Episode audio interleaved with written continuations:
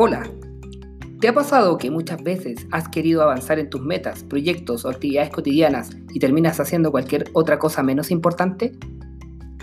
Pues déjame contarte que has sido víctima de la procrastinación. Extraña palabra, ¿cierto? Proviene del latín pro, que significa delante, y de la palabra crastinus, referente al futuro, que significa postergación correspondiendo entonces al acto de posponer o retrasar aquellas actividades o situaciones que deben atenderse, sustituyéndolas por otras situaciones irrelevantes o agradables por diferentes razones. El ser humano ha tratado de entenderla desde hace mucho tiempo, por lo que existen muchos estudios relacionados al respecto, y hoy revisaremos dos. La primera explicación nos llega de las neurociencias y está relacionada a la estructofuncionalidad de nuestro cerebro asociado a la manera en que está diseñado y procesa la información que llega del exterior. Se podría considerar que es uno de los órganos más importantes de nuestro cuerpo junto al corazón, ya que su función consiste en controlar las funciones de los otros órganos y de procesar los estímulos que recibimos del exterior, generando respuestas, ayudándonos a interactuar con el medio y con las demás personas.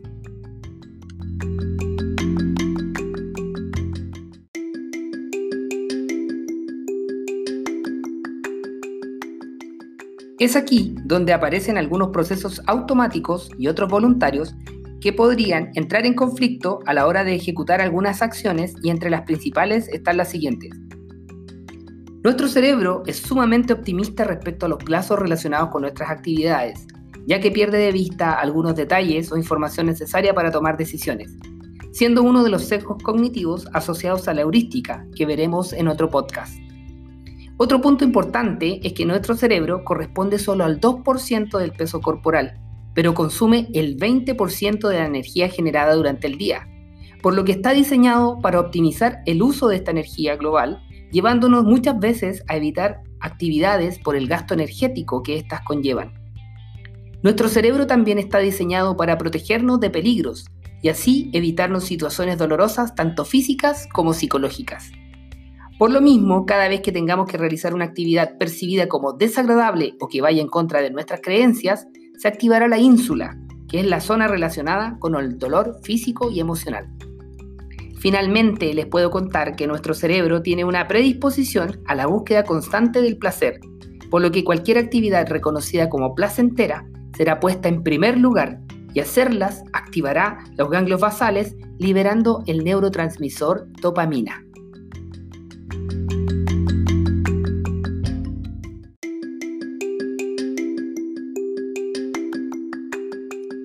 Con la primera de las explicaciones podemos entender que la procrastinación no se relaciona solo con flojera o apatía, como se creyó por mucho tiempo, sino que muchas veces puede estar relacionada con sentimientos de culpa, ansiedad o depresión, causados por los efectos de estos procesos que entran en conflicto con las funciones ejecutivas de la corteza prefrontal, otra zona muy importante de nuestro cerebro que también revisaremos en otro podcast. La segunda explicación se relaciona con aspectos cognitivos pudiendo identificar dos causas principales, las internas asociadas a los aspectos psicológicos del individuo y las externas asociadas a la naturaleza misma de la actividad que se desea desarrollar.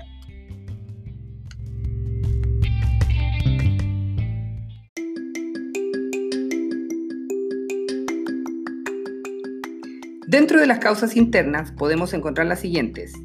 1. Miedo al cambio que se relaciona con la tendencia que tenemos a mantenernos en entornos físicos y psicológicos conocidos, sin salir de ahí por el gasto de energía que requiere y por el temor a lo desconocido, que nos mantendrá en nuestra zona de confort hasta que nuestra motivación sea más grande que nuestros miedos. 2. Miedo al fracaso. Una vez que logramos salir de nuestra zona de confort, nos enfrentamos con la posibilidad de no cumplir con las expectativas que nos planteamos al principio y esto se relaciona con la percepción de equilibrio entre nuestros recursos personales y la complejidad de las tareas que debemos realizar. Para evitarlo, deberías revisar cuáles son los conocimientos y habilidades que necesitas para esta tarea, y si no los tienes, puedes aprenderlos, cuidando siempre de no caer en algo llamado el síndrome del impostor, que hablaremos en otra oportunidad. 3. Comprometerse de más. Cuando vamos aumentando nuestros recursos personales, también lo hace nuestra confianza, y tendemos a aceptar más trabajo del que podemos realizar. debido a nuestra incapacidad para decir no. Lo que posteriormente podría saturar nuestras funciones ejecutivas por la gran cantidad de tareas que debemos atender. 4. Adicción al último minuto. Cuando ya entrenamos nuestra mente para salir de la zona de confort, aumentar la confianza y aprender a decir que no, nos enfrentaremos a esta última causa interna, que nos produce una descarga de adrenalina al dejar las cosas para última hora, la que se refuerza con una descarga de dopamina cuando somos capaces de cumplir con la tarea, generando un circuito de placer y recompensa muy difícil de romper, llevándonos incluso a pensar que bajo presión trabajamos mejor. Pero si fuera así, Sería muy difícil resolver imprevistos que podrían salir en último momento y de igual forma dejarnos una sensación de insatisfacción al sentir que podríamos haber hecho un mejor trabajo si hubiésemos comenzado días antes.